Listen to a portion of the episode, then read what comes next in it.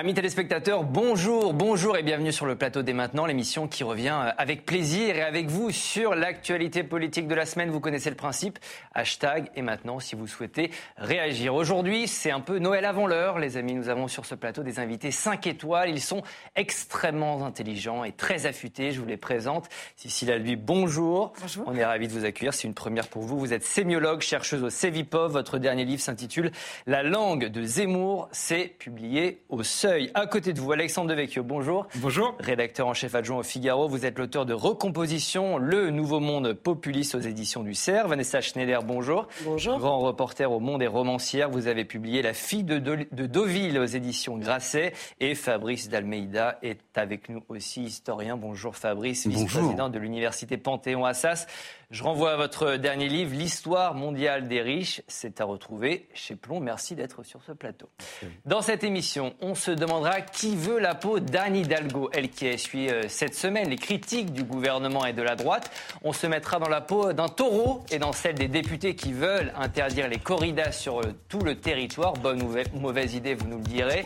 Et puis, et puis on reviendra sur l'impossible retraite de Jean-Luc Mélenchon et sur le difficile comeback de Donald Trump. La séance est ouverte. Merci, Président Larcher. Mais d'abord, un ouf de soulagement. Mais pour combien de temps Cette semaine, des missiles euh, sont tombés en Pologne? Ils ont failli entraîner les pays de l'OTAN et donc la France dans la guerre face à la Russie.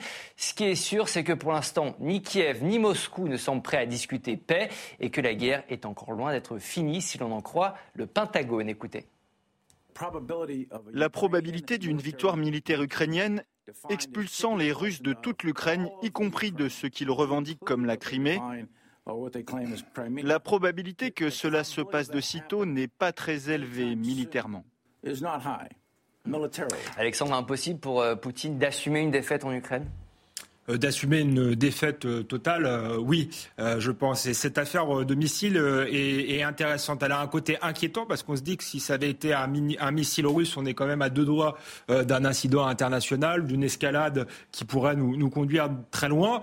et rassurante parce qu'on a bien vu que l'OTAN et les États-Unis notamment n'étaient pas jusqu'au boutiste et n'avaient pas du tout envie de se lancer dans une troisième guerre mondiale. Et Vladimir Poutine a salué d'ailleurs cette réaction, cette mesure de l'OTAN. Tout à fait, ni même ce que je pensais aller euh, jusqu'au changement de régime. Je pensais que les États-Unis pouvaient être tentés euh, de faire euh, comme en Irak, comme en Afghanistan. Apparemment, Joe Biden a tenu les, les leçons du, passé parce qu'on a vu que ça s'est souvent soldé par des catastrophes. c'est bien de faire tomber un, un, dictateur, mais souvent ça se solde par une guerre civile, voire par un régime qui est encore pire que le, président, que le précédent. Donc là, on sent que les États-Unis, l'OTAN n'ont pas forcément envie d'aller jusqu'au changement de régime et qui vont sans doute pousser l'Ukraine à faire des concessions. Il va y avoir des concessions de part et d'autre. Finalement, c'est Macron qui avait raison quand il disait qu'il ne fallait pas euh, humilier euh, Vladimir euh, Poutine. C'est déjà une défaite pour lui, Vladimir Poutine. Mais si on veut arrêter la guerre, il faut qu'il puisse présenter à son opinion publique une forme de, victoire tout de même. Et donc, aller jusqu'en Crimée me, paraît, me paraît compliqué. je vais faire un appel à un historien, un historien sur ce plateau. Fabrice, est-ce qu'on a vécu le moment le plus chaud? Allez, peut-être depuis la Deuxième Guerre mondiale. J'exagère, mais l'un des moments les plus chauds en termes de, de conflit international. Euh, il y a eu des moments de, de guerre froide chaude, ben oui, parce qu'il y a eu la, des moments très très euh, étroits, même euh, où on a envisagé l'usage du nucléaire. Il y a eu la guerre de Corée pendant laquelle euh, MacArthur dit euh, ça y est, faut y aller, euh, utilisons la bombe puisqu'on l'a et qu'en face ils l'ont pas. Donc heureusement, il y a eu un président Eisenhower qui a été relativement prudent et qui l'a qui l'a d'ailleurs écarté ensuite ce, ce, ce, général. Il y a eu d'autres moments chauds comme la crise de Cuba dans laquelle voilà crise des missiles en 1962, on installe les, les, Russes installent les soviétiques pardon installent des missiles à Cuba et donc il va y avoir tout ce jeu avec Kennedy de blocus de l'île pour obtenir voilà que la menace directe sur le territoire américain soit, soit allégé. Il y a eu la fin des années 70, on l'a oublié, les euromissiles, euh, pendant laquelle il y a eu euh, vraiment une installation des, des, missiles côté Est et donc réaction côté Ouest qui s'est finalement euh, traduit par le, le développement des, des, Pershing en Allemagne. Donc, des missiles Pershing, pardon. Donc, il y a, il y a eu plusieurs moments. Là, c'est vrai que ce qui est paradoxal, c'est qu'avec la reprise de l'offensive ukrainienne, on s'attendait à ce que, au fond, à un moment donné, il y ait une fenêtre de négociation qui s'ouvre.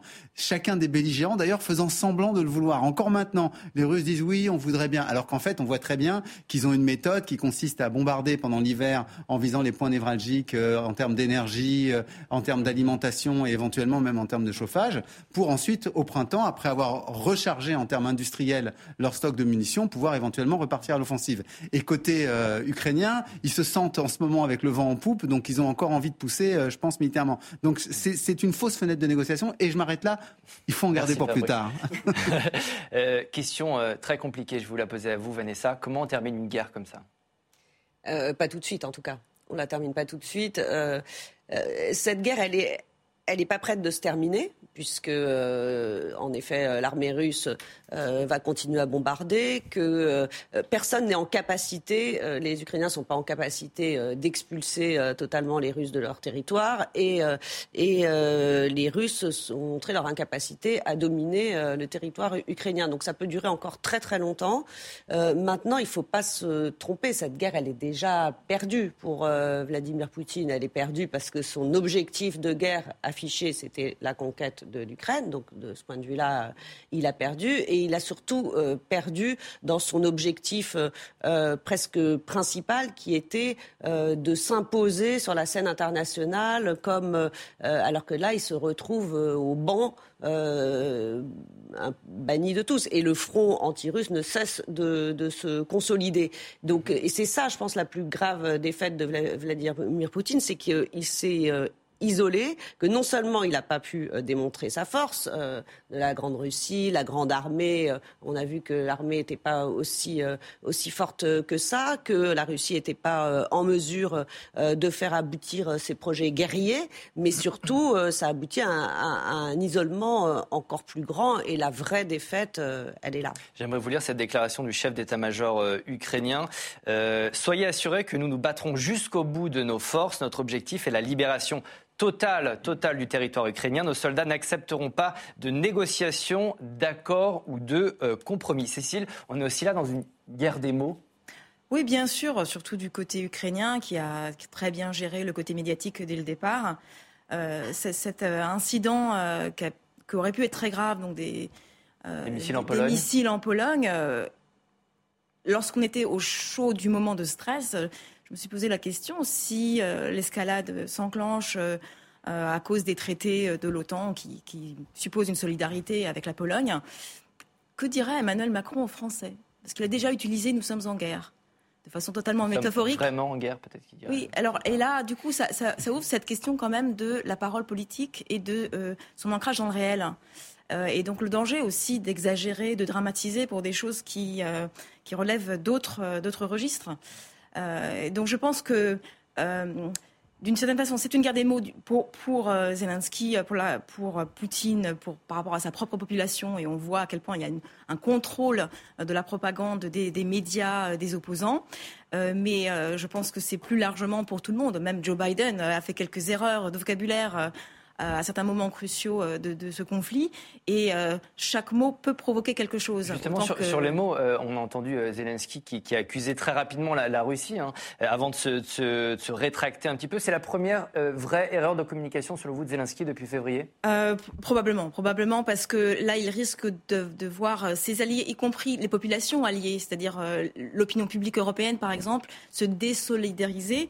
Parce que bien sûr, face au risque d'une troisième guerre mondiale, euh, dans un moment d'extrême tension, euh, on va plutôt essayer de calmer le jeu et euh, les populations urbaines ne sont pas prêtes, en fait, à, suivre euh, toutes les implications du traité de l'OTAN, si, ça se posait comme question. Mais personne n'est prêt. Moi, j'ai oui, bien sûr, le sentiment que même d'employer le mot Troisième Guerre mondiale, ça, me semble totalement démesuré par rapport à ce qui s'est passé cette semaine. On a bien vu, même les, Polonais qui se sont quand même pris le missile ont été les premiers à dire euh, c'est pas grave, euh, non, pas du tout, c'est pas, c'est une erreur, c'est personne n'avait envie de dramatiser la situation y compris le, le parce pays. Parce qu'on sait ce qu'on risque aussi derrière, c'est un conflit nucléaire. Oui, mais parce que c'était voilà, c'est tout, tout, le monde s'est accordé pour dire. Il y a eu un petit moment de cafouillage côté euh, Zelensky, et d'ailleurs après, quand il a vu que personne lui en voudrait, entre guillemets. Il, il a accepté l'hypothèse de la responsabilité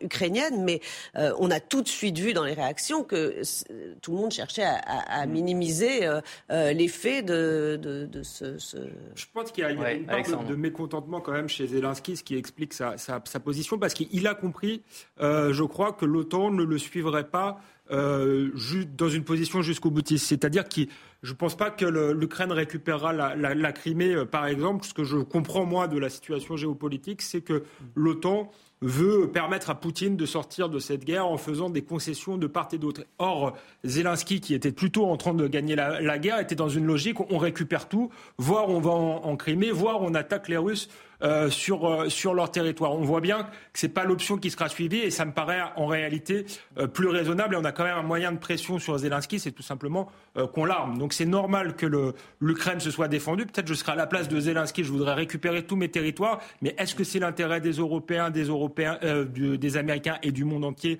d'aller jusque-là? Non, parce qu'on est au bord de l'incident, comme on l'a vu avec cette affaire de missiles. Fabrice, pour terminer cette guerre, il faut mettre la pression à la fois sur l'Ukraine et sur la Russie Oui, et euh, c'est là où c'était très intéressant l'intervention d'Emmanuel Macron cette semaine et le discours qu'il a tenu aux, pays euh, d'Asie en leur, disant qu'ils étaient concernés par ce conflit et notamment la Chine. Mhm. le seul acteur mondial aujourd'hui qui peut éventuellement faire pression sur Poutine pour arriver à un compromis où en gros on ménage les uns et les autres, c'est la Chine. Et je pense que la Chine, vu le contexte de l'économie mondiale qui est euh, très très très en difficulté, le ralentissement américain, le ralentissement chinois, le ralentissement européen, je pense qu'à en toute logique, il devrait y arriver de manière à ce qu'on puisse euh, revenir au moins à du business international as usual et qu'il puisse continuer ses réformes intérieures. On va écouter Emmanuel Macron. Emmanuel Macron, vous en parliez, il s'est exprimé aussi à l'issue du, G20. Il dit vouloir euh, mettre la pression, maintenir la pression sur Vladimir Poutine. Écoutez-le.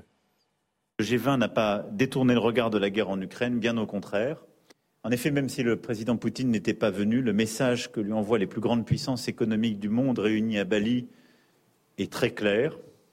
La grande majorité des membres du G20 condamnent explicitement la guerre en Ukraine. C'est un fait.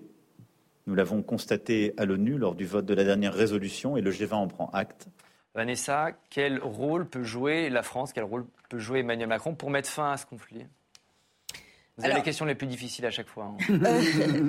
Euh, oui, non, mais je pense qu'on attend toujours euh, beaucoup de la France en se référant à une image de la France un petit peu euh, passée. C'est-à-dire que je ne suis pas convaincue que tout le monde maintenant se tourne vers la France pour retrouver des solutions aux problèmes internationaux. Ça ne veut pas dire que la voix de la France ne pèse pas, elle pèse. elle pèse d'autant plus que Joe Biden n'est pas fringant et qu'il n'occupe pas la scène internationale comme un président américain classique pourrait le faire. Donc il y a un, rôle à jouer. Euh, après, euh, ce, ce qu'il dit est est intéressant, c'est qu'en effet, euh, euh, on sent que le, il euh, y, a eu des ralliements des pays qui étaient un peu à distance, qui ne se prononçaient pas. vous faisiez allusion à la, Chine, les Chinois ont été extrêmement prudents hein, aussi dans cette affaire, mais il y y avait tout un tas de pays qui ne qui ne se prononçaient pas trop, et là, voilà, il y a une, quand même une opposition massive. Donc Emmanuel Macron essaye de d'être le porte-parole de, de, cette coalition coalition euh, euh, anti. Euh, vous parliez des, États-Unis justement. petite question, Donald Trump est-il devenu un loser? C'est notre deuxième thème aux États-Unis. La vague Trumpiste aux élections de mi-mandat n'a pas eu lieu au sein de son propre parti, le Parti républicain. Certains commencent à régler leur compte avec l'ancien président, un ancien président qui veut remettre ça. Il a annoncé cette semaine, écoutez. Afin de rendre à l'Amérique sa grandeur et sa gloire, j'annonce ma candidature à l'élection présidentielle. Mesdames et messieurs, chers invités et chers concitoyens, le retour de l'Amérique commence dès maintenant. Cécile, c'est une annonce qui a un peu fait flop. Ah oui, on va reparler d'autres flops, mais là, c'était une contre-performance qui vient à contre-temps. Euh, et qui n'a pas du tout eu le soutien euh, escompté, à tel point que euh, le Wall Street Journal a déclaré que c'était le plus grand loser du Parti républicain. Alors pour quelqu'un qui a, vraiment fondé toute sa rhétorique sur l'opposition entre les winners et les losers. C'est une, je crois que c'est d'ailleurs le terme qui a le plus irrité et mis en colère Trump. mais cette déclaration vraiment complètement à contretemps, surtout dans les éditions américaines où il y a toute une théorisation de la dynamique électorale. Euh, parce qu'il y a toute cette série euh, d'étapes, de sauts d'obstacles avec les primaires, et donc il faut ce qu'on appelle le momentum. Et là, il n'y a aucune dynamique, puisque le Parti républicain vient d'avoir une, victoire à la Pyrrhus, où ils ont à peine gagné le Congrès, ils n'ont pas réussi à remporter le Sénat. Pour une élection de midterm où traditionnellement c'est le revers de bâton après les élections européennes. C'est un peu l'inverse d'en France. En France, après les élections législatives, le parti présidentiel a le vent en poupe. Euh, aux États-Unis, les midterms, c'est là où on donne une claque au président en place pour lui dire OK, en fait, on n'est pas si content que ça. Et là, rien du tout. Euh, donc, c'était vraiment pas le moment pour euh, Trump de se déclarer candidat. Alexandre, on peut d'ores et déjà parler d'un retour manqué ou c'est un peu prématuré? Je trouve que la situation, moi, est, très intéressante parce qu'on assiste malgré tout à une mutation du, Parti républicain. Euh, L'establishment a quand même perdu. Euh, et donc, c'est la ligne Trump qui, bizarrement, euh, domine, mais à travers des gens beaucoup plus euh, raisonnables ou, disons, ayant un style moins excessif que Donald Trump. On voit bien que le, grand gagnant au sein du, de, du Parti républicain, c'est Ron DeSantis, qui est quand même sur une ligne de, fermeté. Gouverneur de Floride, qui avait refusé au moment du, du Covid de, de tout fermer, qui envoie euh, les immigrés illégaux dans les États cossus euh, euh, démocrates. Donc c'est quelqu'un qui est capable de transgression, qui est sur une ligne très proche de Trump, mais sans la folie et les excès de Donald Trump. Et finalement, ce, ce résultat en demi-teinte est peut-être un bon résultat pour le Parti républicain, puisqu'ils vont pouvoir se débarrasser de, Donald Trump sans retomber finalement dans une ligne d'establishment qui est contestée, en gardant, si vous voulez, l'électorat qu'avait attiré Donald Trump, qui est un électorat populaire. le seul danger, c'est peut-être d'enterrer Trump trop tôt. Parce que je vois justement le traité de loser, de dire qu'il a déjà perdu, etc. C'est une petite musique que moi j'ai déjà euh, souvent euh, entendue. On se souvient la première fois qu'il s'était présenté, il pouvait pas gagner la primaire. Ensuite, il pouvait pas gagner la présidentielle. Ensuite, on allait le Il a survécu à deux tentatives de destitution. Donc Trump n'est jamais si fort que quand on le, méprise, parce que ces électeurs du coup font bloc parce qu'ils ont l'impression d'être méprisés. Donc attention euh, à cela, mais sinon je pense qu'on arrive vers une forme de, de populisme de gouvernement. J'allais dire, ça vient même de son, propre camp. Hein. Regardez, quand on pose la question à Mike Pence euh, de savoir si Trump est un bon candidat pour 2024, écoutez, écoutez sa réponse, elle est sur CNN. Je pense que nous allons avoir de meilleures options, meilleures que mon ancien colistier. Je pense que l'Amérique aspire à revenir aux politiques qui fonctionnaient pour le peuple américain. Mais je pense qu'il est temps d'avoir un nouveau chef de file dans ce pays qui nous réunira. Fabrice, tout le monde est en train de le lâcher, Trump? Mais c'est pour ça d'ailleurs qu'il a avancé un petit peu cette date de candidature. C'est que l'idée, c'est qu'en prenant l'espace, il peut limiter euh, le nombre de concurrents. Euh, il montre aussi, et euh, c'est ce que vient de dire Alexandre, que la plupart des gens qui sont ses concurrents, en réalité, sont des gens qui se sont inscrits dans sa dynamique ou qu'il a fait monter parce que Pence a été euh, son colistier. Euh, bon, alors après, il y a eu la, rupture euh, au moment du, 6 janvier. Mais, mais bon, et puis pareil, Marco Rubio, quand on en parle, Ron DeSantis était aussi derrière, derrière Trump. Donc, au fond, la plupart des gens qui sont aujourd'hui ses concurrents sont des gens qui ont intégré le MAGA, le MAGA, quoi, le Make America Great Again. C'est le, fameux MAGA qu'on voit à longueur de, ligne dans le New York Times. Donc, il faut, il faut pas penser que Trump est fini. Et ce qu'il essaye de faire, quand même, il faut souligner, c'est une performance qui, pour l'instant, n'a jamais eu lieu depuis la Deuxième Guerre mondiale. C'est-à-dire le président qui a eu un mandat, qui a été battu et qui revient. C'est jamais arrivé. Donc il essaye de faire un coup qui est, à l'échelle de la démocratie euh, américaine, totalement inédit. Est-ce que ça ne nous dit pas aussi quelque chose, peut-être de la culture politique des, des Américains? Ils n'aiment pas les losers, c'est ça? On peut résumer un peu schématiquement euh, ça comme ça, Vanessa? Euh, oui, non, mais là, c'est la pire insulte qu'on peut lui faire parce que justement, euh, Trump a construit toute son image sur euh, le côté entrepreneur, donc l'inverse du loser par rapport aux politiques traditionnelles, quelqu'un qui vient du monde de l'entreprise, qui a fait de la télé-réalité, qui a fait de l'argent, qui a fait donc qui est efficace, c'est qui est soi-disant efficace.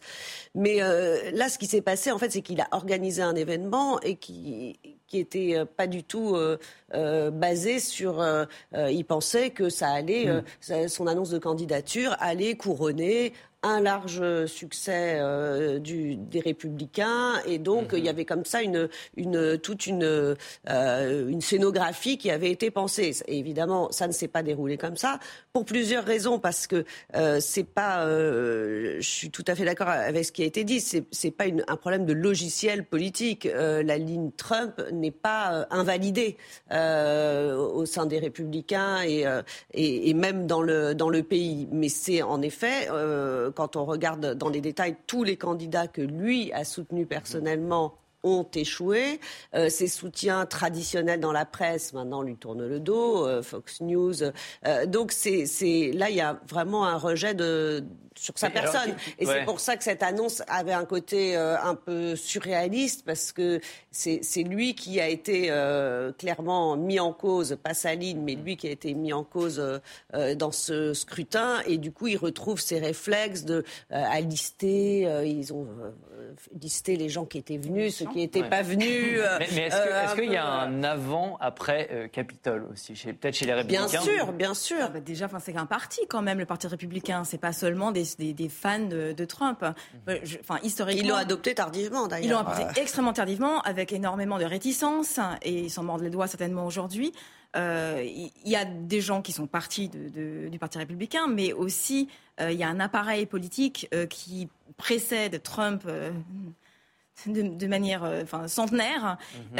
et, et, qui est organisé et qui a des fonds et qui n'a pas envie de, risquer euh, la prochaine élection et de perdre encore devant les démocrates. Donc euh, il y a vraiment une question existentielle qui n'est pas forcément sur la ligne d'ailleurs, mais sur euh, l'efficacité politique électorale d'une candidature Trump. Qu'est-ce qu'il a proposé? Qu'est-ce qu'il propose concrètement aujourd'hui aux Américains, Donald Trump, Alexandre? Il propose euh, quelque chose d'ailleurs qui a été un peu repris par euh, Joe Biden. On voit par exemple que Joe Biden fait du protectionnisme, c'était totalement inédit euh, aux États-Unis. Propose une ligne assez dure sur l'immigration. Il propose une forme de. de mais il propose, rien de nouveau, c'est par rapport à son premier ah mandat. Non, non, il, propose, il propose de continuer, mais ça, à la limite, je pense que c'est sa force parce qu'encore une fois, je pense que sa ligne plaît à une partie de l'Amérique, notamment de l'Amérique populaire, des gens qui votaient pas nécessairement républicains. Il a d'ailleurs attiré un électorat euh, euh, nouveau euh, pour les républicains. Simplement, il mobilise à la fois une base, mais il mobilise aussi le parti démocrate parce que il effraie une partie du, parti démocrate. Donc je pense que effectivement, c'est devenu un caillou dans la chaussure du parti républicain, Donald Trump. Mais le, meilleur moyen de s'en débarrasser, c'est quand même, à mon avis, de reprendre sa ligne, d'essayer d'aller chercher ses électeurs, parce que s'il joue la carte de l'establishment et du retour à un parti de statu quo, euh, je pense que là, euh, ces électeurs euh, le, suivront. Et après, je vous rejoins sur le Capitole. Moi, je pense que c'est c'est vrai que ça a été un tournant parce qu'il y avait beaucoup de gens aussi. Il y, a, il y a ces fans un peu radicalisés, mais il y a des gens qui acceptaient la folie de Donald Trump parce qu'ils se disaient, bah, celui-ci, au moins, il fait ce qu'il dit sur l'immigration, il fait ce qu'il dit sur l'économie, il rompt avec le, le politiquement correct. Donc, le, sa folie était un peu un prix à payer. à partir du moment pardon, je finis. À partir du, moment du Capitole, ça a été, je pense, trop loin ça a été trop loin. Ils se sont dit, il va foutre en l'air vraiment la, la, démocratie. Euh, il est dangereux et donc le prix à payer est devenu euh, trop lourd pour avoir la politique que nous souhaitons. Justement, on va passer à la rubrique fake news ou pas. Je vous donne une information. Fabrice adore cette euh, ah, rubrique à chaque fois. C'est le moment où j'en perds mes cheveux. je vous donne une information, quelque chose qui ressemble à une information, et vous me dites si c'est vrai ou si c'est fake. On commence avec le Royaume-Uni où la classe politique fait encore des ciels. L'ancien ministre de la Santé, Matt Hancock, a annoncé sa participation à une émission de télé-réalité. Je vais y arriver. Nom de l'émission Je suis une célébrité. Euh, euh, avant ça, euh, il était un peu inconnu du public. Hein. Il a été ministre de la Santé pendant la crise euh, du Covid et il compte mettre à profit de cette émission eh bien, cette nouvelle, cette notoriété qu'il a acquise pendant ces années au ministère de la Santé. C'est une fake news ou pas, Fabrice? Ça me paraît vrai. Vous avez encore regardé mes fiches? Non Ah merde, c'était sur tes fiches. Ah oui, oui, non, mais il est à côté, à chaque fois. Non, j'ai pas, vu, j'ai pas vu, j'ai pas vu, j'ai pas vu, mais je pense que c'est vrai. Mais tour de table. En fait, c'est ta manière de le dire, en fait. Ah oui, c'est ça. Ouais, ouais. J'ai senti que. Non, mais j'ai senti que. Je suis Fabrice. Généralement, il a, il a de bonnes. Il a de bonnes intuitions. Ouais, on voit ton bluff. c'est vrai. Ne se prononce pas. C'est une vraie information. Évidemment, ça a suscité une pluie de condamnations. Euh, notez qu'il sort aussi un livre, euh, un livre euh, qui s'appelle Journal d'une pandémie. C'est dans moins d'un mois. c'est une bonne, un bon ah bah, il est en promo alors. Voilà, il, est en promotion. S'il est vraiment célèbre. Retour en France avec cette annonce du ministre de l'Éducation, Pape Ndiaye. Dès la rentrée 2023, chaque lycéen devra savoir écrire sans faute son nom de famille et son prénom. C'est une décision qui a été prise après consultation de Jean-Pierre Chevènement. Alexandre, c'est une vraie information. Non, c'est une blague. La manière dont tu le dis. Bon, bah, je vais changer de manière, je suis un mauvais acteur. Faut prendre des cours d'acting, là. Évidemment, c'est une fake news. C'est une fake news de nos amis du Gorafi. On termine avec cette déclaration de la mère de Jonathan Daval. Jonathan Daval, euh, condamné à 25 ans de prison pour le meurtre de son épouse. Alors, on a demandé euh, à la mère comment allait le fils. Elle a répondu qu'il s'adaptait progressivement à la prison et qu'il s'entendait plutôt bien avec un certain Guy Georges, célèbre tueur en série. La mère ajoute que certes, Guy Georges a fait des choses horribles, mais il euh, vient euh, dire bonjour. Il est très gentil et très poli. Fin de citation. Est-ce que c'est une C'est vrai, c'est vrai, Elle a même ajouté, c'est formidable. Elle a dit, je suis pas du tout inquiète pour mon fils. Euh, il a de bons copains, quoi. Eh ben, on va l'écouter. On va l'entendre. C'était sur RTL. Écoutez. Je suis pas inquiète du tout parce qu'il s'entend très bien avec. avec Guy Georges. Oui. La mère de Jonathan Daval qui sort un livre aussi, elle en dit plus sur la nouvelle vie de son fils. Allez, on continue. Euh, toujours en France, Jean-Luc Mélenchon ou l'impossible retraite, c'est notre troisième thème. L'élection présidentielle est passée. Les élections législatives aussi sont derrière nous. On le pensait sur la touche, mais le leader de la France insoumise repart déjà en campagne. Écoutez, c'était lundi à Clermont-Ferrand. Tout à l'heure, je vous ai parlé de l'ambiance. Je vous ai dit attention, il faut vous mobiliser. Je vous ai dit l'autre, il a dit qu'il dissolvait si jamais il estimait que c'était nécessaire et s'il est mis en minorité. Notre devoir, c'est de nous préparer. Nous sommes prêts parce que nous avons un programme, mais nous devons être prêts parce que tous vous êtes en état d'alerte. Et vous devez vous mettre en état d'alerte. À commencer à réfléchir à comment vous convaincrez autour de vous s'il faut y retourner aux élections. Nous n'avons pas peur du peuple. Vanessa, ça il est déjà de retour, Mélenchon? Euh, surtout, il mise sur une dissolution qui paraît euh, bon. Il est, il est, pressé. Il est pressé parce qu'il sait que si euh, le mandat arrive à son quoi, plus plus l'élection sera tardive, plus ça va oblitérer ses chances d'y participer.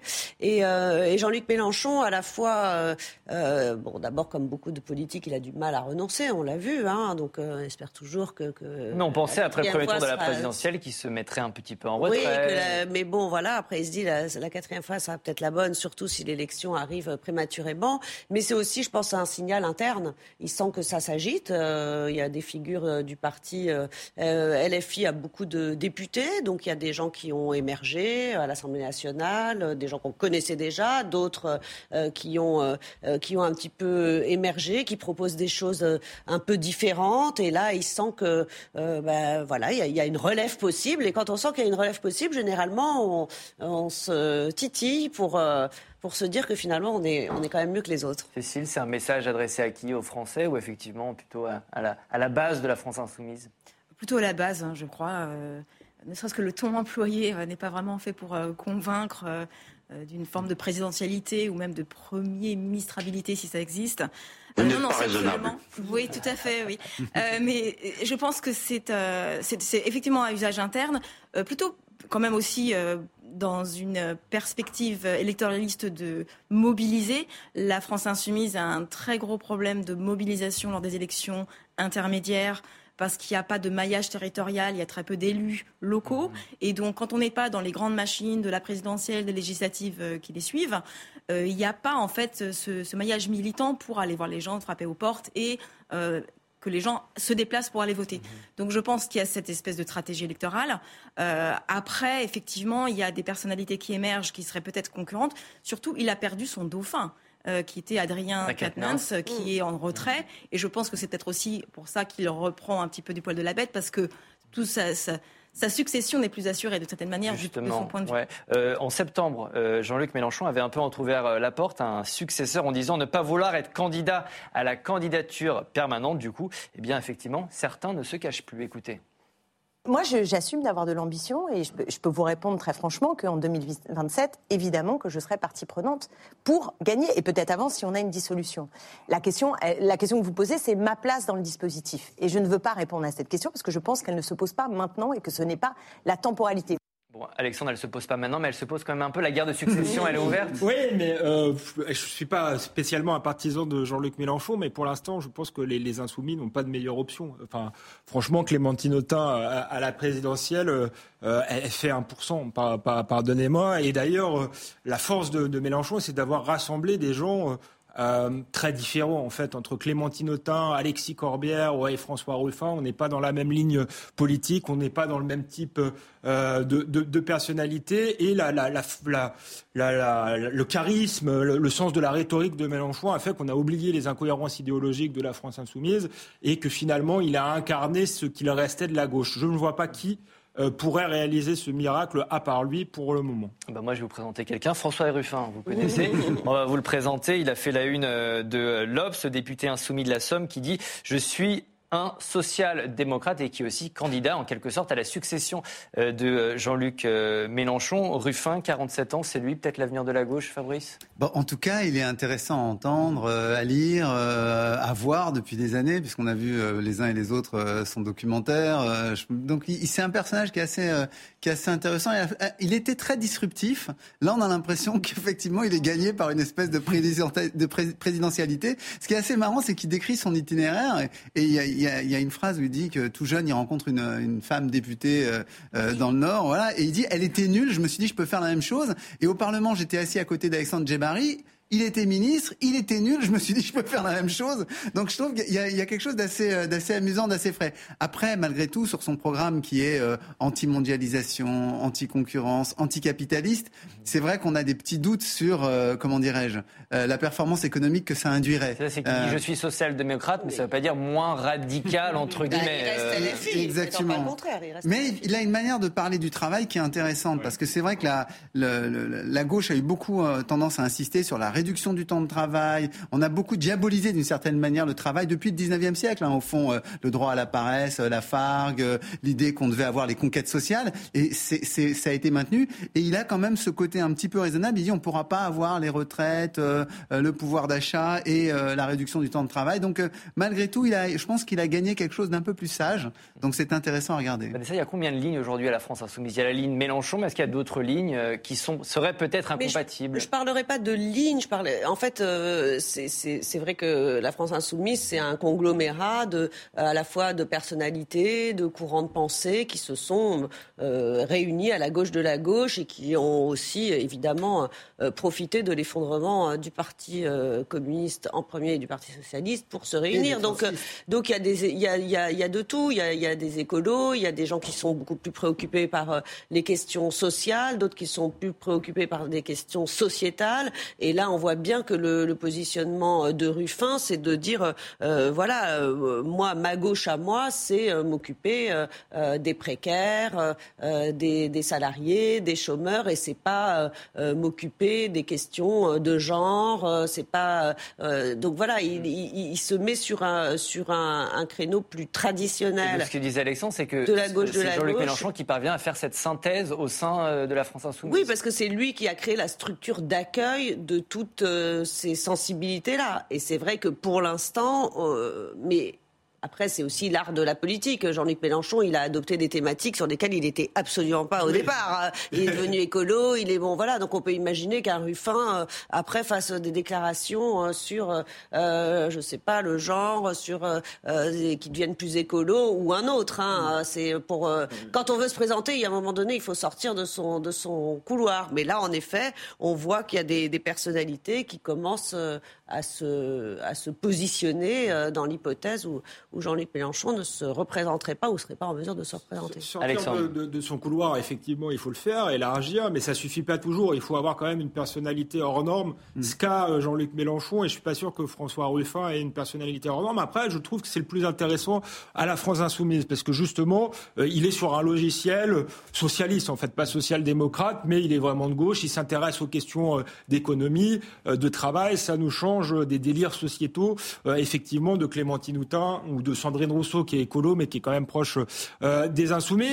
je suis pas sûr qui puisse euh, aller euh, prendre ce créneau finalement au Rassemblement national, parce que Marine Le Pen est déjà là-dessus. À mon avis, elle semble indéboulonnable, mais ça le mérite. Il y, a surtout un Fabien Roussel qui est un Et il y a Fabien Roussel qui est aussi sur ce terrain-là, mais qui pèse, qui pèse moins, mais ça a le mérite d'exister à gauche. Je préfère à gauche Fabien Roussel et François Ruffin, euh, effectivement, à Sandrine Rousseau, Daniel Obono ou Clémentine Autain. Il y, a, le canal historique quand même. Faut pas oublier, le canal historique, tu l'as mentionné tout à l'heure, c'est Alexis Corbière. Alexis Corbière qui était au Parti socialiste euh, qui, a quitté avec euh, Mélenchon, qui était dans le référendum de 2005, donc qui représente aussi euh, cette gauche protectionniste, anti-européenne. donc là aussi, il peut, il peut aussi cristalliser quelque chose dans la mesure où, comme il a construit l'appareil avec d'autres, mais comme il l'a construit, il a quand même un réseau militant derrière qui est assez important. Faut-il interdire la corrida? Ça n'a rien à voir, mais c'est le quatrième thème. Il faut ajouter sans, transition. c'est le quatrième thème de cette émission. Oui, oui, il faut interdire cette pratique barbare, nous dit Émeric Caron, député La France Insoumise et militant de la cause animale. Sa proposition de loi sera discutée la semaine prochaine à l'Assemblée nationale. Écoutez-le. Symboliquement, ça dit énormément de, de qui nous sommes. Si on continue à perpétuer euh, des euh, manifestations euh, qui, qui sont censées générer du plaisir, des applaudissements autour de la torture et de l'exécution publique, c'est que nous avons un vrai problème. Et ça, c'est un signal fort qu'on passe aujourd'hui. Si on dit ça, c'est terminé, on n'en veut plus en France, comme, comme ils ont pu le dire en Catalogne, par exemple. Faut-il ou non interdire la corrida? Deux invités sur ce plateau ne sont pas d'accord. Vous allez le voir, pas du tout d'accord. Je dis invité, mais il faudrait peut-être dire deux toreros de la oh. oratoire qui ne sont pas d'accord. D'un côté, Alexandre, de l'autre, Fabrice. Alexandre, vous avez 45 secondes. Non pour vous. Il ne faut pas interdire la corrida. Pourquoi? Oui, pour trois raisons. D'abord, parce que j'en ai marre des interdictions. Un jour, c'est la chasse. L'autre jour, la cigarette, la boisson, le fait de rouler vite. Et on ne on traite pas les vraies questions. Je pense qu'on est dans une crise économique. On est face à une menace face euh, peut-être à une troisième guerre mondiale et on s'occupe de la corrida. Donc ça me paraît dingue. Euh, ensuite, deuxième raison, je suis attaché euh, à l'identité nationale et je pense que les traditions locales en font partie. il faut voilà conserver ces traditions. Ça compte pour des gens, il ne faut pas mépriser ça. Et troisième raison, c'est porté par Émeric Caron, qui en réalité est un antispéciste. et donc lui, il fait pas de différence entre l'homme et l'animal. Et en fait, la corrida est une brèche pour arriver demain à l'interdiction de l'élevage par exemple. Il faut euh, en être bien conscient. C'est quelqu'un qui explique qu'il faut protéger les moustiques et caron. Et l'antispécisme, à mon avis, est une, aberration puisque les animaux se mangent entre eux. Il faut le rappeler. Le, règne animal est un règne de violence. là, vous êtes parti loin. Merci, merci Alexandre. Fabrice, 45 secondes. Vous n'êtes pas du tout d'accord avec Alexandre. Non, pour un historien, ce qui est amusant, c'est que la corrida, en fait, c'est une tradition, mais c'est une tradition réinventée. En fait, au 19e siècle, elle est déjà interdite. En 1850, il y a une loi qui l'interdit. Mais il se trouve qu'on a une impératrice qui vient d'Espagne, Eugénie de Montiro, qui est la femme de Napoléon III. Et donc, dans les années 1860, on fait revenir la corrida espagnole, qui est en fait un produit d'importation. Alors, elle prospère comme ça jusqu'en 1884, où un homme d'État républicain radical, Valdec Rousseau, dit c'est quoi ce crime contre les animaux, contre la nature, et décide de l'interdire. Et ça reste le cas, la corrida est interdite, mais on l'a fait clandestinement avec Frédéric Mistral, et donc il faut attendre 1951 pour qu'on la réautorise. Donc vous me parlez de tradition. Alexandre, Alexandre, une tradition ibérique, mais non point française. D'habitude, je ne prends pas parti, mais il faut dire que ça a été réalisé avec euh, brio. Voilà. A été, euh, oublié le pape euh, au XVIe siècle, je crois, qui voulait interdire la corrida. Mais ça dit quelque chose peut-être sur la religion écolo aujourd'hui. ce que la religion n'a pas réussi à interdire, peut-être que l'écologie va. On va faire appel à Picador. Vanessa, qui vous a convaincu dans ce duel?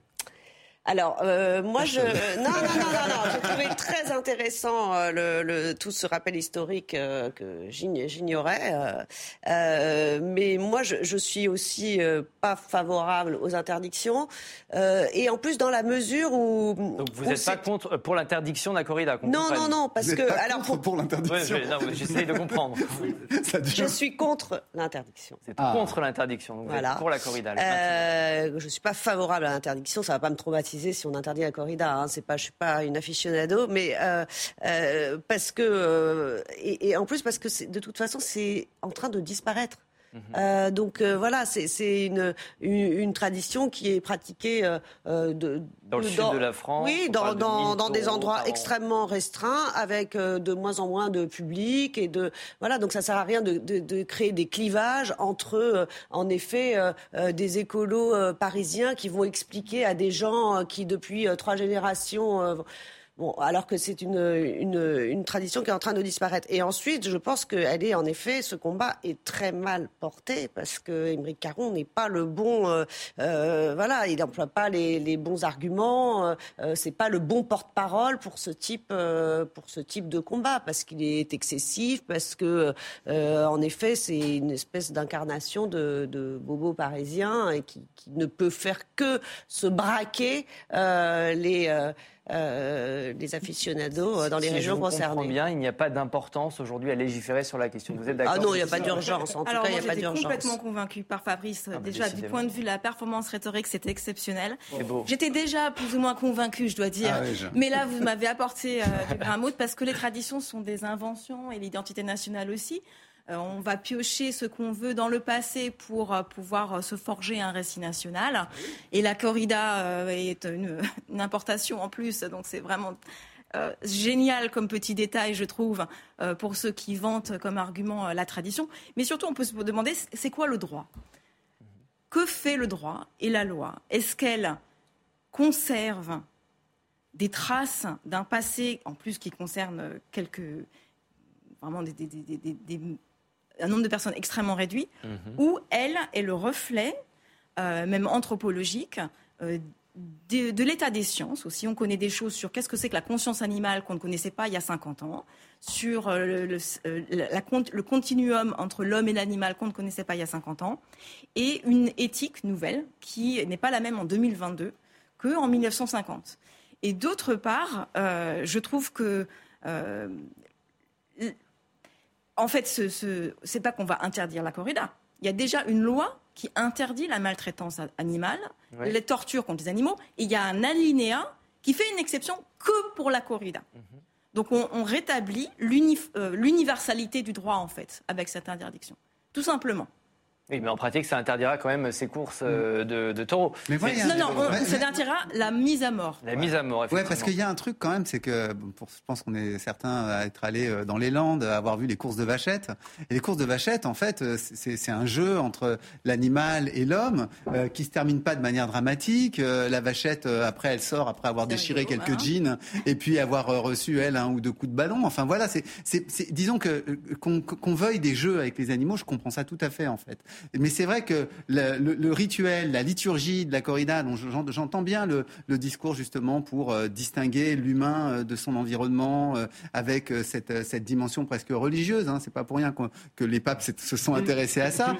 donc j'entends que ça puisse fasciner, mais en même temps, je me dis aujourd'hui, il y a d'autres moyens de, de, de, de, montrer cette, cet éclat de rapport avec la nature que voilà cette mise en mort un peu sanglante. Alors une corrida sans mise à mort, est-ce que ça pourrait contenter tout le monde? Non, mais moi, je suis pas spécialement un aficionado de, de, la. Mais euh, voilà, euh, je pense que c'est pas la priorité effectivement du moment. Je suis contre l'aseptisation euh, euh, de la société. Parfois, oui, il y a des traditions qui sont euh, euh, un peu dures.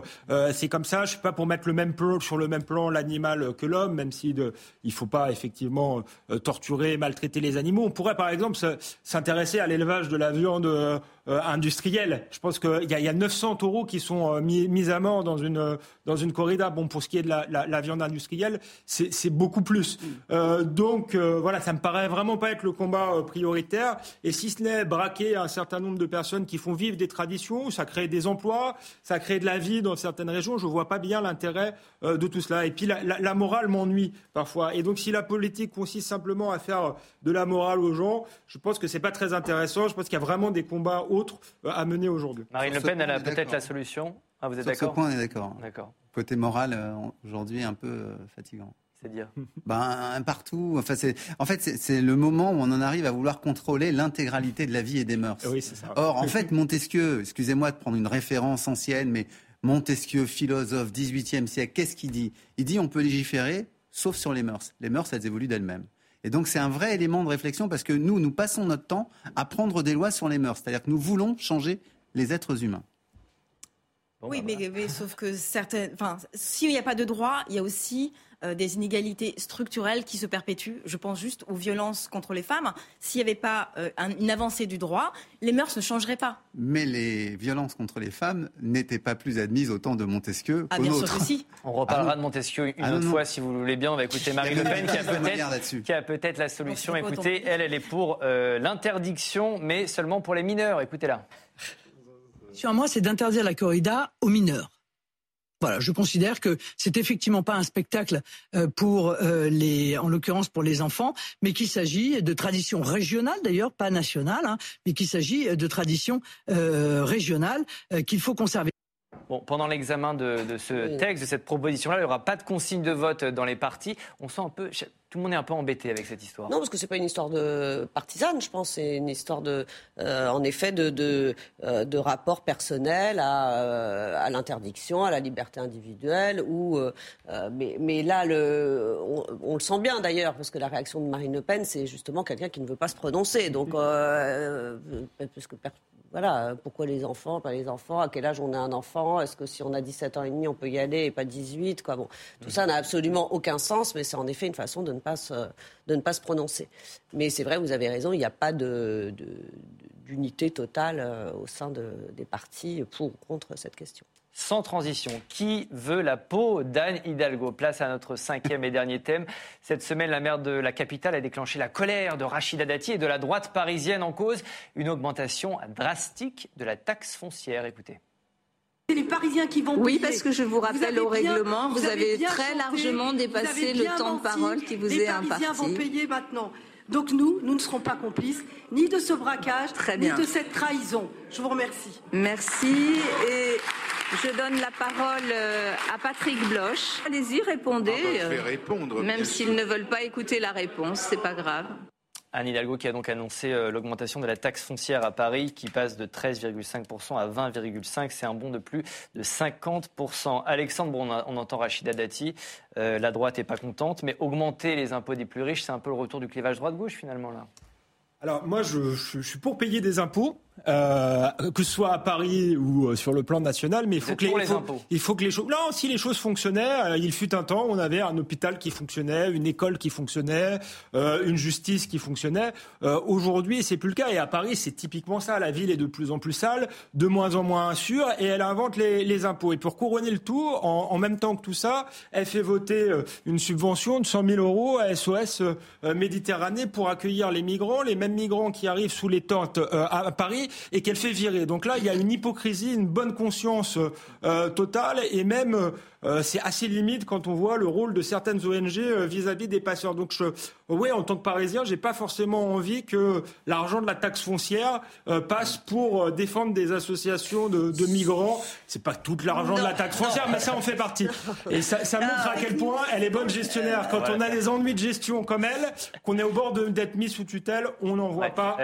on fait pas augmenter les impôts, mais c'est augmenter les impôts des plus riches. C'est pour ça ma question, ma question était est-ce qu'on n'est pas là en plein clivage droite-gauche et ça se au Conseil de Paris, pas Vanessa. C'est des gens qui sont propriétaires. C'est les propriétaires, c'est 30, 33% des Parisiens. Ça se passe. Non, mais quand on est propriétaire à Paris, c'est vrai que, que la classe on est plus riche qu'ailleurs. Mais, euh, mais d'abord, il y a des augmentations dans de nombreuses euh, villes et de façon aussi extrêmement importante qui sont euh, structurelles, hein, parce que les coûts ont augmenté avec le prix de l'énergie. Il y a des vraies raisons, hein, c'est pas pour euh, emmerder les gens. Je veux dire, un maire qui augmente les impôts, il sait que c'est impopulaire et, et, et qui va s'en prendre plein la figure. Donc c'est pas de gaieté de cœur qu'on fait ça. Après, non, l'argument un petit peu fallacieux, je suis désolée, là sur tout, tout, toutes les, tous les maires, toutes les mairies d'importance accordent des, subventions à diverses associations, à plein de sortes d'associations. Et c'est pas les 100 000 euros des SOS Méditerranée qui vont plomber le, budget de, la mairie de Paris, puisque là, les recettes attendues, euh, on est sur des, sur, euh, des, sur des millions. C'est pour ça que je me suis euh, permis de le rappeler. Et je le ferai Je pense que c'est un, argument qui me semble au-delà de cette décision. Après, le, la vrai problème, la personnalité d'Anne Hidalgo voilà, qui est le vrai, le vrai problème, elle était déjà clivante avant. Le vrai problème, c'est que depuis euh, sa, défaite euh, magistrale euh, plus rien de ce qui vient d'elle ne peut être euh, audible et, euh, et accepté avec euh, sérénité. C'est ça le vrai problème. C'est-à-dire que en, en, décidant de rester maire après ce score, elle avait tout à fait le droit. Hein. C'était pas, c'est pas parce qu'on échoue à la présidentielle qu'on peut pas poursuivre son mandat, mais elle aurait pu faire un autre choix.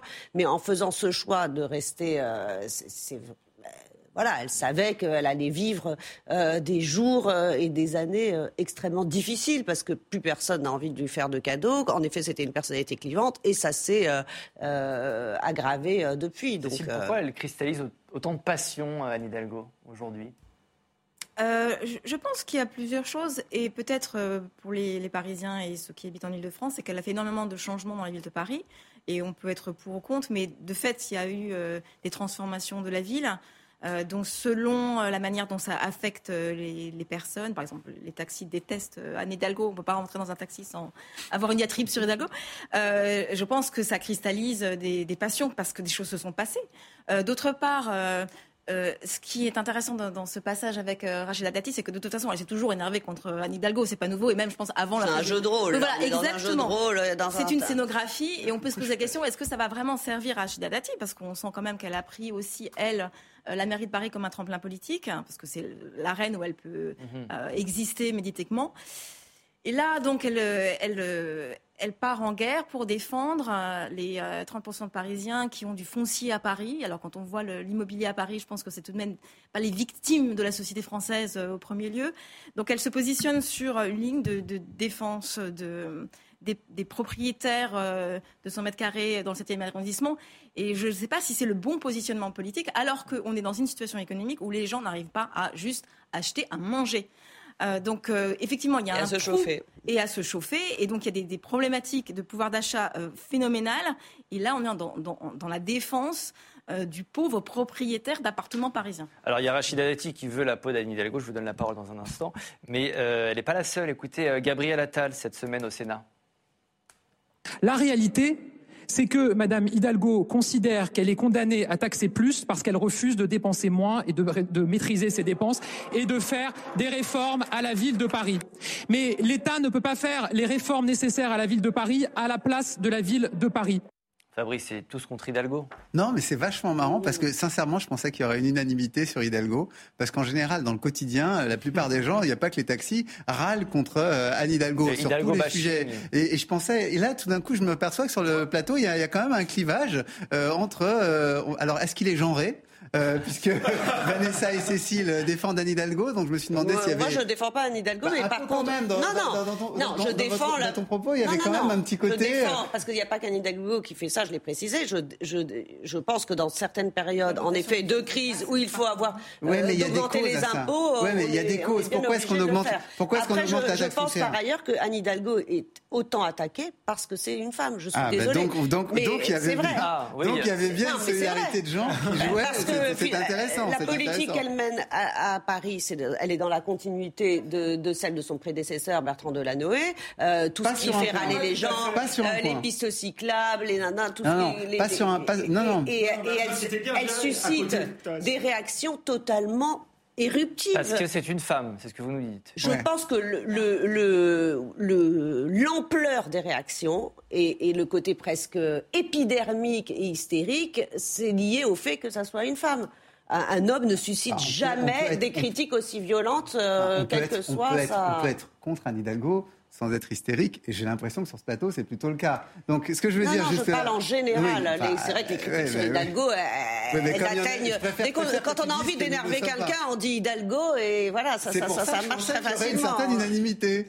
Et je constate effectivement donc qu'il n'y en a pas. Et sans doute, euh, peut-être y a-t-il une, une solidarité de genre derrière, si j'ai bien compris. Donc c'est facile. Objectivement, il y a un bilan qui est mitigé et il y a beaucoup plus de choses à, donner à son crédit que ce qu'on entend sur Twitter. Sûrement, mais il y a quand même. C'est du tort fait aux femmes de penser que les femmes, on peut avoir des arguments juste pour défendre leur genre. Ah non, mais, c'est vraiment ça semble légèrement misogyne. D'autant plus Vanessa, d'autant plus Vanessa que, d'autant plus Vanessa que tu dis que c'est parce qu'elle est une femme. Non, je dis pas du tout ça. Je, je, je dis c'est son argument premier. Pas du tout. C'est vous qui avez amené. Je dis que tout de suite. Non, dans ma deuxième. Dans ma deuxième intervention. On va peut-être recentrer le débat. Non, moi, il y a deux points. Il y a deux points. Il y a deux points de bilan qui me semblent importants. C'est un, la perte de population à Paris. Euh, et y compris de populations populaires. Donc ça, je pense que pour une, une élue de gauche, ça pose quand même un, un problème. un projet de hein, 100 000 personnes en moins, donc ça, ça fait quand même un, oui, mais ça fait quand même 100 000 personnes en moins en un an, donc ça, ça pose quand même un problème. Bon. et la deuxième chose. Et, il y a un contexte, je veux dire. non, mais les gens quittent Paris. Les gens, les gens ne quittent pas Paris parce qu'ils n'aiment pas Anne Hidalgo. Les gens ils quittent Paris parce qu'ils n'ont plus les moyens de se loger à Paris parce que c'est devenu hors de prix. Donc ça, ça pose quand même. Ça pose, 20 000 euros le mètre carré. Ça pose quand même la, question de son bilan comme maire d'une capitale qui perd des habitants. du marché immobilier. Pas du tout. On va recentrer sur la succession, Alexandre. Mauvaise foi. Sur vous. Après, il y a le bilan économique, mais moi, je peux me taire aussi. Et puis, au fond, Anne Hidalgo, moi je l'ai soutenu pour son premier mandat, j'étais content. Là, je suis, disons comme usager, je suis moins content, voilà. Bon, Alexandre, donnez-nous un peu de, hauteur sur Anne Hidalgo. La succession, elle est ouverte. On a entendu Gabriel Attal, on a entendu euh, Rachida Dati.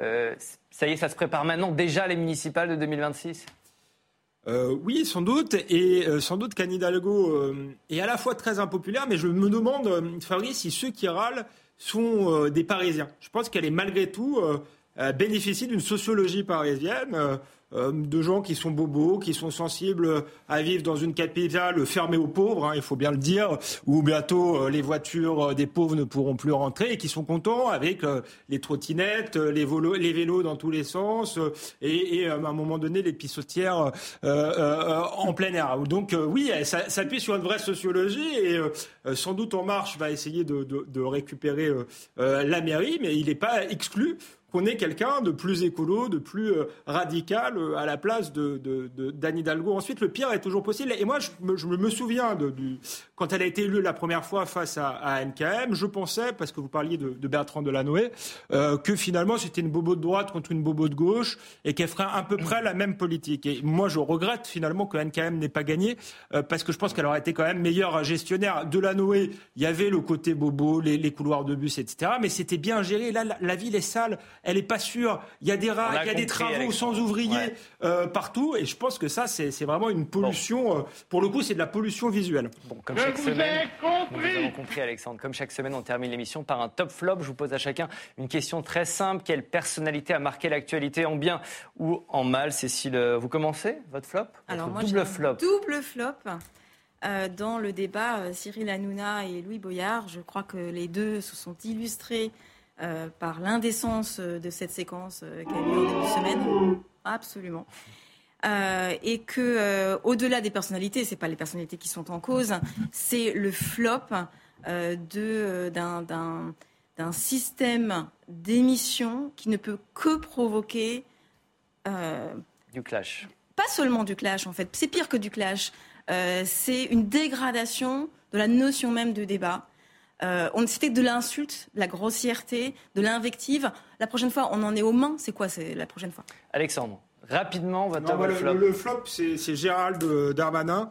Euh, qui a voulu incarner une ligne de fermeté dans ce gouvernement et on voit bien qu'il est pris totalement à contre-pied avec cette histoire de, de bateau de migrants et c'est pas la première fois, c'est le troisième Waterloo de Gérald Darmanin après, euh, je dirais, le Stade de France, IQSEN euh, et, et aujourd'hui l'Ocean Viking. Votre top Mon top, c'est le livre de Christophe Guilluy, Les dépossédés justement, qui met le, le doigt sur les classes populaires et, et celui de Fabrice Dalmeda sur les riches. Je trouve que c'est assez complémentaire. les, les posséder plus les riches. Voilà, Vanessa, Vanessa aussi a sorti un livre récemment. À vous, votre top, votre flop. Euh, mon flop sur les, les, les, faux fans euh, là employés euh, au Qatar, euh, je, je, trouve que ce qu'il y a de terrible, au-delà du côté grotesque hein, des reportages qu'on a pu voir de gens qui ont visiblement eu des petites fiches pour apprendre par cœur un certain nombre et qui sont rémunérés pour jouer les fans, c'est il y a quelque chose de terrible où la, la passion s'achète en fait. On, maintenant, on va payer pour la passion et c'est quand même très dérangeant. Et mon top, bah, c'est le, le, même, je sais pas si on peut appeler ça un top top, mais c'est le, soutien inconditionnel aux Iraniennes et aux Iraniens qui euh, continue euh, à se battre malgré euh, des répressions terribles. Fabrice, très rapidement, s'il vous plaît. Alors, le, le, top, en fait, il va dans la même direction que Vanessa. C'est le chèque Altani. Pourquoi le top? Parce que malgré toutes les critiques, malgré tous les scandales, malgré les morts, vont commencer, va commencer cette Coupe du Monde de football euh, que qu'il voulait. Donc, on n'a pas pu le stopper. Mon flop, c'est Sam Bankman-Fried, c'est le patron de FTX, qui est une crypto-monnaie. Et il y a un effondrement des crypto-monnaies. Et c'est pas un problème de riches en réalité, puisque ce sont des pays pauvres comme le Salvador, comme la Centrafrique, qui ont beaucoup misé là-dessus. Ce sont beaucoup de gens qui étaient euh, peu informés, qui ont rêvé sur les crypto-monnaies, qui ont mis de l'argent et qui aujourd'hui se retrouvent euh, ben, dans des situations très très fragiles en Amérique du Sud et en Afrique. Merci. Merci Président Larcher, merci Fabrice. C'est la fin de cette émission. Merci à tous les quatre d'avoir participé. Merci à vous derrière votre écran. On me crie dans l'oreillette que vous êtes de plus en plus nombreux. Merci. Continuez à nous suivre. Je vous rappelle que vous pouvez revoir cette émission en replay et en podcast. On se retrouve la semaine prochaine, même jour, même heure et même endroit. Bye bye.